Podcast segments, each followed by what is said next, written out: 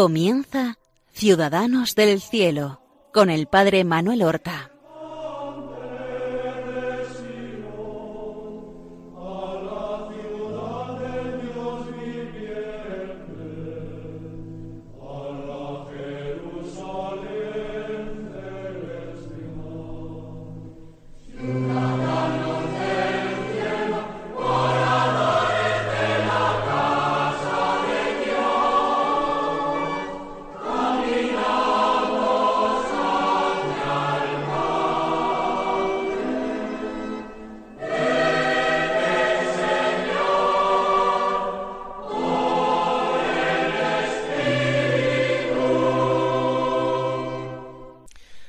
Buenos días.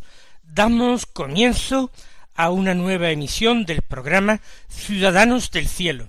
Vamos a contemplar la figura de otro hermano nuestro que nos ha precedido con el signo de la fe y que ya en Cristo vive y reina para siempre.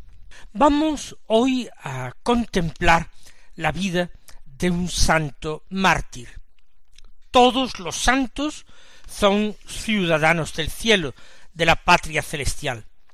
Pero los mártires lo son por un título muy particular, muy especial. Aquellos que han lavado sus vestidos en la sangre del Cordero les seguirán, según el libro del Apocalipsis, a donde quiera que vaya. Y este santo que nosotros vamos hoy a tomar en consideración. Es un santo que vivió entre los siglos XVI y XVII y recorrió unos cuantos países de Europa como desterrado de su propia patria, a donde no podía volver por su fe. Estoy hablando de un santo jesuita, San Juan John Ogilvy, nosotros vamos a llamarle Juan por facilitar eh, su, su nombre en español. Un santo que no es inglés, sino escocés. Porque la terrible persecución contra los católicos en Inglaterra por negarse a reconocer al rey como cabeza de la Iglesia, sino que reconocían al Papa y negaban jurisdicción espiritual al rey de Inglaterra, esa persecución también se produjo en Escocia. Quizás no hubo tantos mártires en Escocia como en Inglaterra, pero sí algunos muy destacados. Y Juan Ogilvy fue uno de ellos. Nació en Glasgow, en Escocia, en el año 1579 y nació en una familia de la pequeña nobleza. Su padre, Sir Walter Ogilvy, había abrazado el presbiterianismo y entonces además estaba encargado en su ciudad de descubrir y atrapar a sacerdotes que quisieran entrar en el país para predicar la religión católica, celebrar misas y atraer a la gente a la fidelidad al catolicismo. De hecho, eh, Juan Ogilvy es educado y bautizado en el presbiterianismo. De hecho, cuando él va a estudiar al continente enviado por su padre y luego allí eh, en Europa se convierte, en la Europa continental quiero decir, se convierte al catolicismo, se dice de él que era calvinista. Una religión muy, muy austera. Había sido introducida en Escocia por Juan Knox, que era amigo personal de Calvino en Ginebra, y fue enviado precisamente para establecer esta reforma calvinista en Escocia. Había sido sacerdote católica, pero había apostatado, se había casado y se había casado dos veces después de divorciarse. Y el calvinismo, que era predestinacionista, pensaba que eran muy pocos los que se salvaban.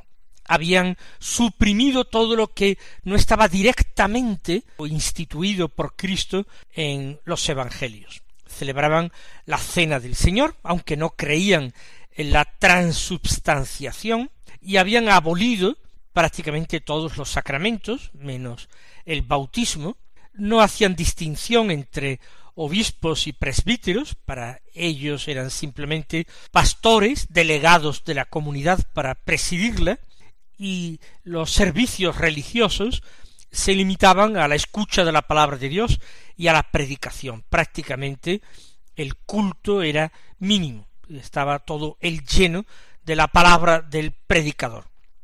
Respetaban el domingo, solamente el domingo, no celebraban otras fiestas religiosas, con muchísima, con muchísima observancia, casi como los judíos.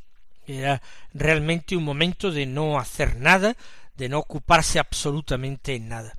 Y quemaron imágenes y retablos y todo lo que consideraban una idolatría.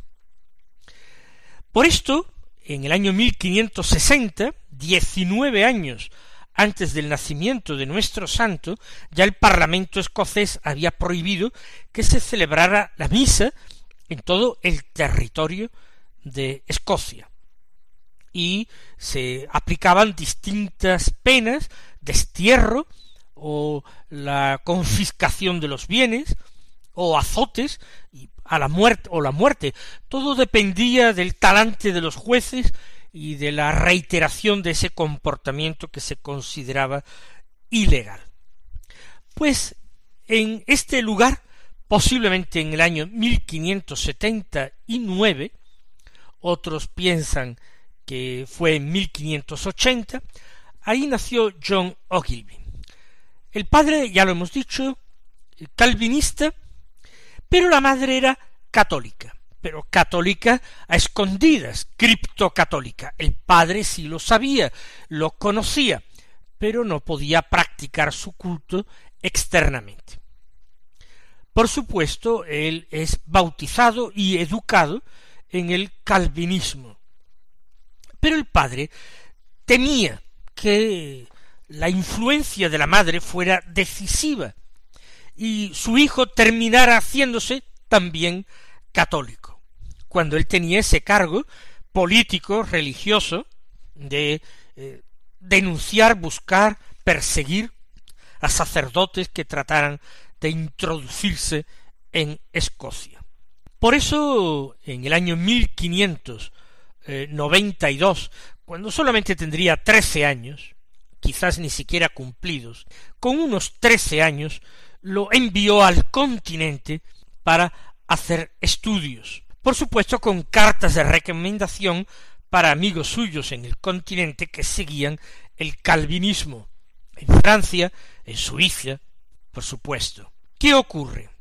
Que Juan Ogilvy va a distintos lugares, viaja y estudia en distintos lugares, pero como no era posible de otra manera, él tiene también en contacto con católicos. Y en el contacto con católicos sobreviene el recuerdo de su buena madre, y por eso él va a terminar convirtiéndose al catolicismo. ¿Dónde es que él estudia? Pues en Lovaina, lo que hoy día es Bélgica, allí recibe sobre todo la primera gran instrucción en la fe católica. Después, en Ratisbona, en Alemania luego, a Viena, la capital actual de Austria. Él ha abjurado del error calvinista, ha abrazado la fe católica y con sólo diecisiete años desea hacerse sacerdote católico, conoce a los jesuitas, admira eh, la decisión intrépida de estos religiosos que han sido fundados hacía poco tiempo, y allí en Viena él se hace jesuita, hace su noviciado, hace sus estudios y se ordenará sacerdote. Es destinado sucesivamente en Francia, a París y a Rouen. Pero llega un momento en que la Compañía de Jesús se plantea una misión en Escocia.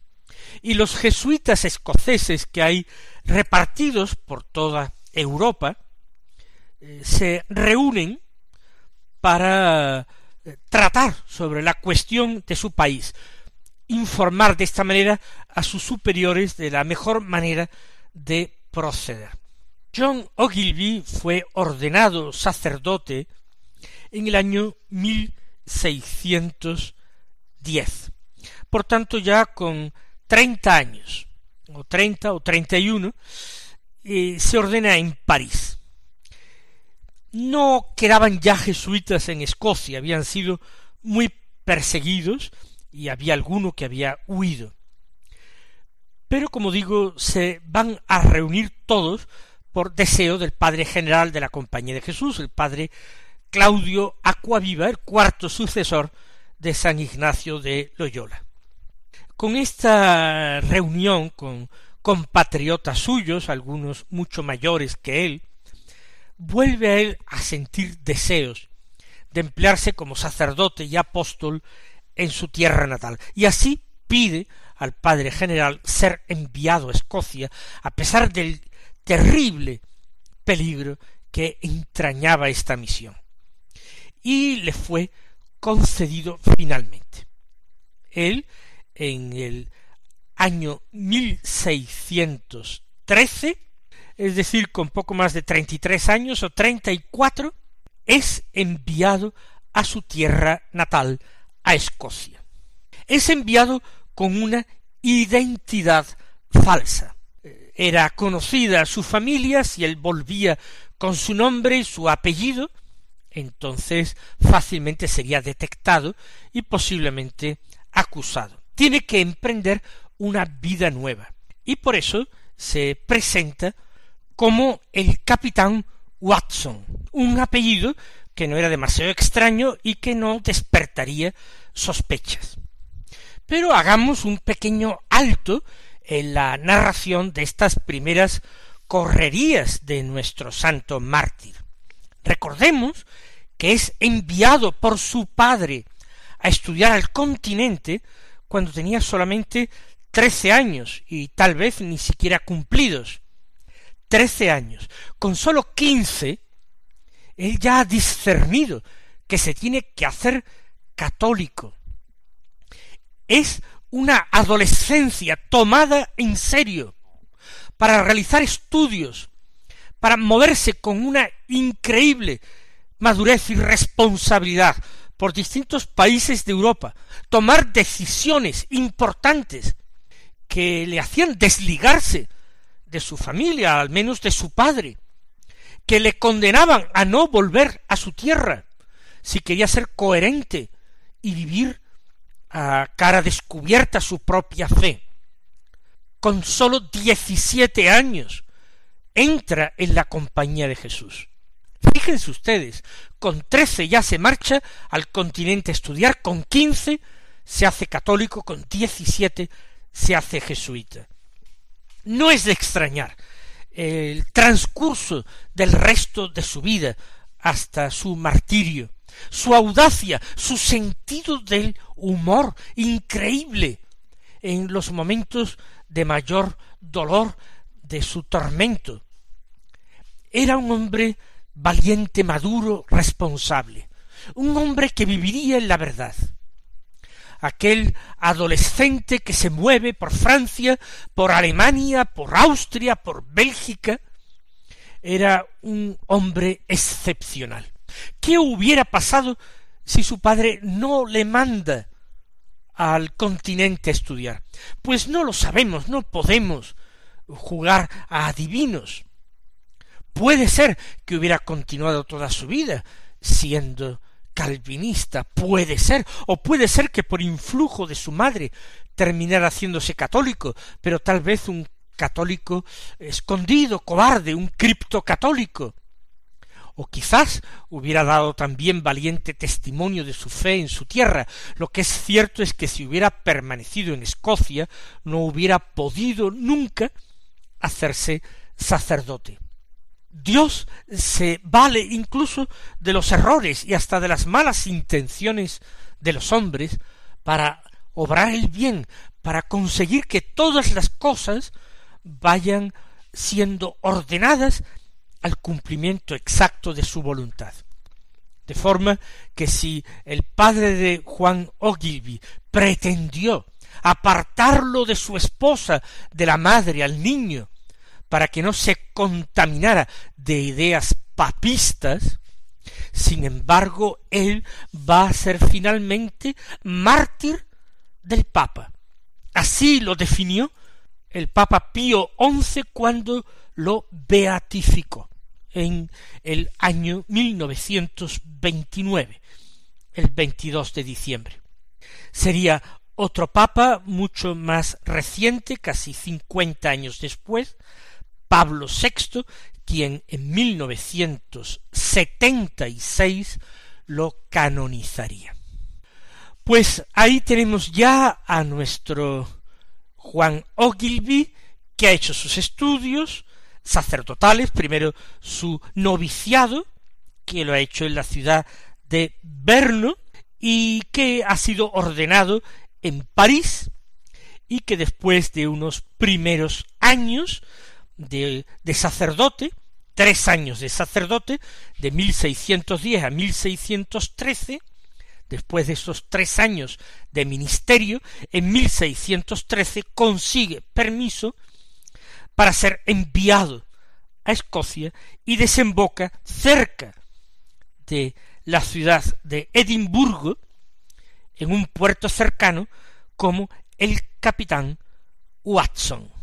Y allí, pues, es recibido en casa de un católico oculto que fingía no serlo, un tal William Sinclair, que había sido también protestante, que se había convertido y que estaba allí arriesgándose para acoger a otros católicos y sacerdotes que vinieran del continente.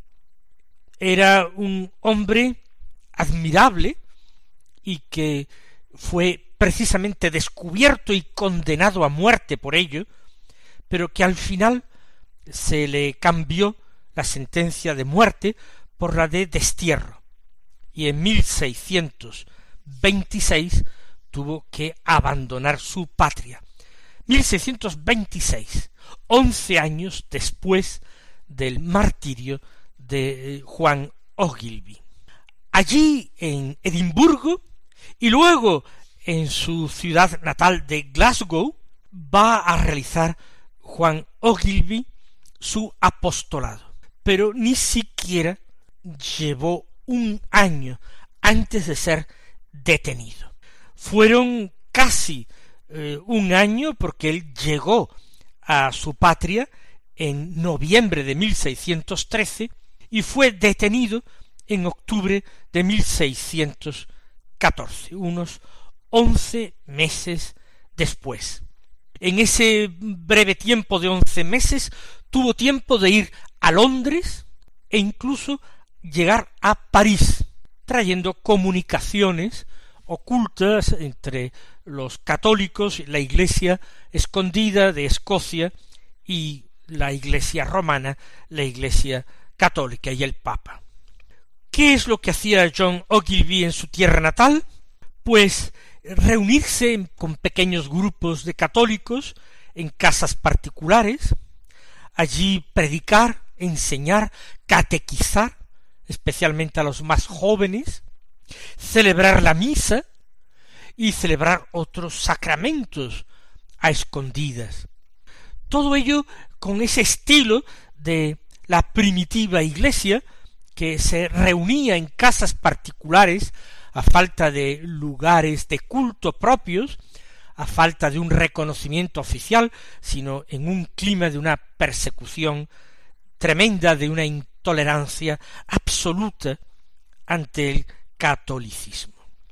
Todas las precauciones posibles las tomaba. Sin embargo, eh, la red de espías, de delatores, era muy grande. Él, el octubre, el día de San Francisco de Asís, precisamente, de aquel año 1614 había celebrado la misa en una casa para un pequeño grupo y había asistido un muchacho que era protestante pero que quería hacerse católico. Al menos eso era lo que manifestaba, pero en realidad se trataba de una trampa, porque lo citó para ese mismo día, por la tarde, a las cuatro de la tarde, en la plaza, para llevarlo a casa de un señor, ya que este joven servía en otra casa. Pero no fue necesario siquiera llegar a esa casa, sino que en la misma plaza fue detenido y llevado a la presencia del arzobispo calvinista de la ciudad de Glasgow.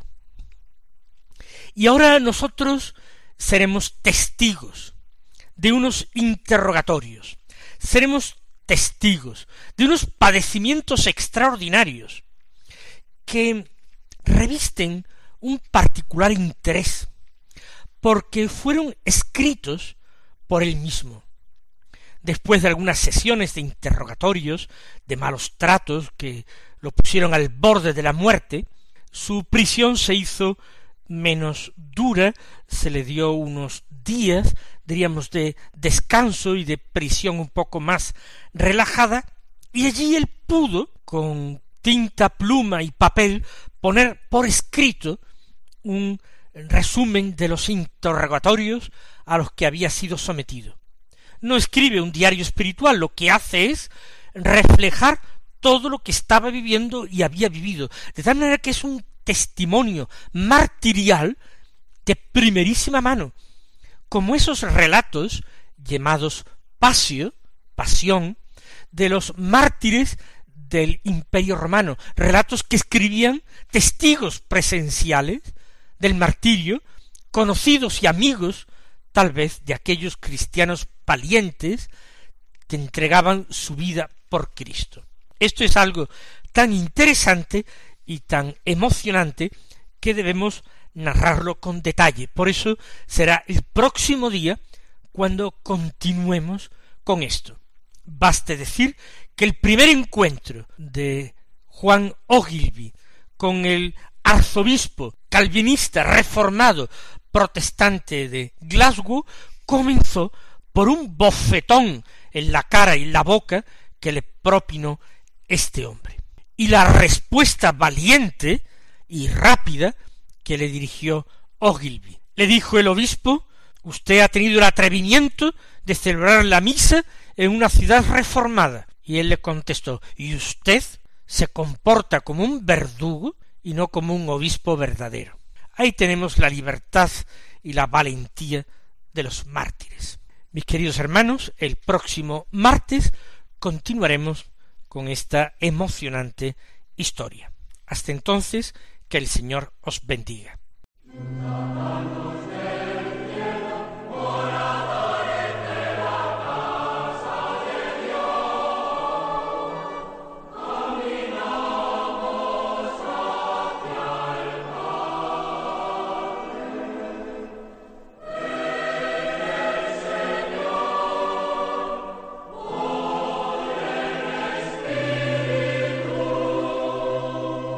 Han escuchado en Radio María Ciudadanos del Cielo con el Padre Manuel Horta.